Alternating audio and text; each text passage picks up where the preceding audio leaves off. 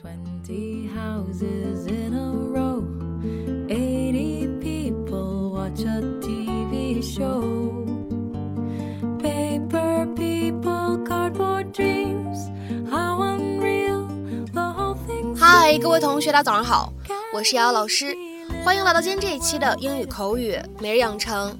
在今天这一期节目当中呢，我们来学习非常有意思的一段英文台词。先请各位同学呢一起来听一下。We, we could just make pigs of ourselves. We could just make pigs of ourselves. 我们就可以大快朵颐了，我们就可以胡吃海喝了。We could just make pigs of ourselves. We could just make pigs of ourselves.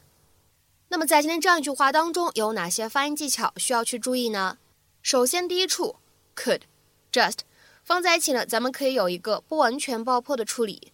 我们呢可以读成是 could just，could just，could just。再来看一下第二处 just make 放在一起的话呢，也是可以有一个不完全爆破的处理。我们呢可以读成是 just make，just make，just make。而再来看一下第三处 make pigs of 这样的三个单词呢放在一起，前两者呢我们可以有失去爆破的处理。而后两者的话呢，可以自然的带一个连读，所以的话呢，这样的三个单词 make pigs of，我们呢可以读成是 make pigs of，make pigs of，make pigs of。而最后这一处呢，我们来看一下 of 和 ourselves 这样的两个单词呢放在一起，你可以自然的带一个连读，连读之后呢可以读成 of ourselves，of ourselves。当然了，如果你不连读也是完全可以的，我们就直接读成 of ourselves。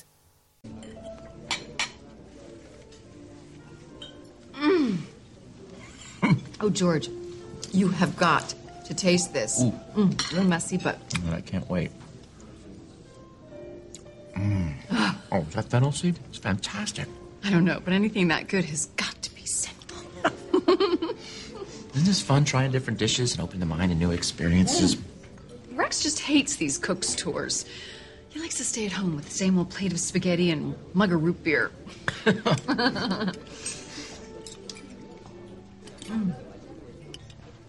So how about this marinara sauce? I think it's the best I've ever had. I had one better, but that was in Italy. Hmm. Been to Italy? Mm-hmm. Rex and I took a vacation there right before the, the kids were born. Ah, we had so much fun in those first few years. Guess it was just easier to be happy back then. I don't know why I just said that. no more wine for me.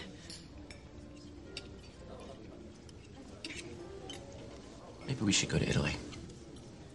What? Wouldn't that be a hoot? Go to all those museums and cathedrals, those fantastic trattorias. We, we could just make pigs of ourselves. I can't go on a trip with you, George. Why not? I'm married. People would talk. All right, I'm sorry. It's a bad idea. Oh, All right. don't worry about it. Here, I want you to try one of these clams. I bet they're as good as the marinara sauce. 在今天这样一期节目当中呢，我们来学习一个非常有趣的短语，叫做 make a pig of oneself。乍一看呢，你可能会觉得很奇怪，让某一个人自己变成一头猪。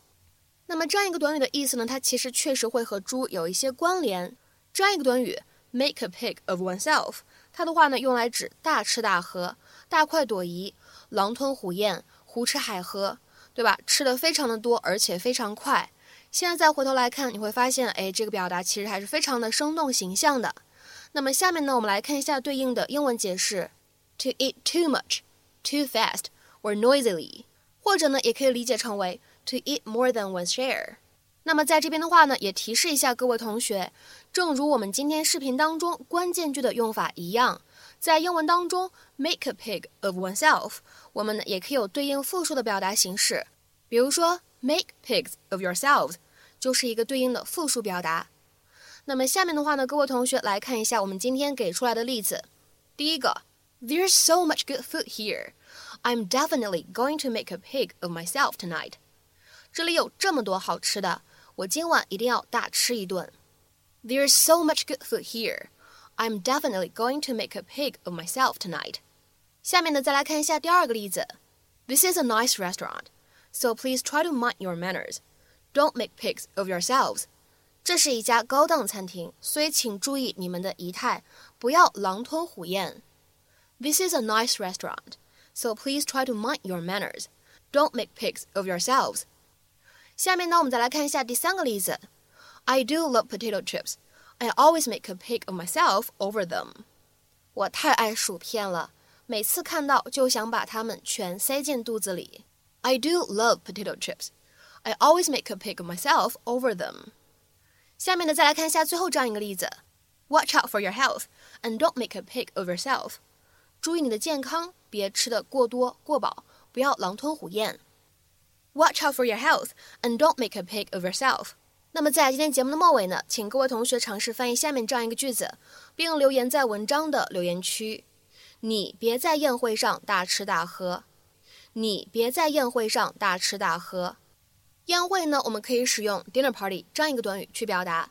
那么今天这期节目呢，我们就先讲到这里，期待各位同学的踊跃发言。See you.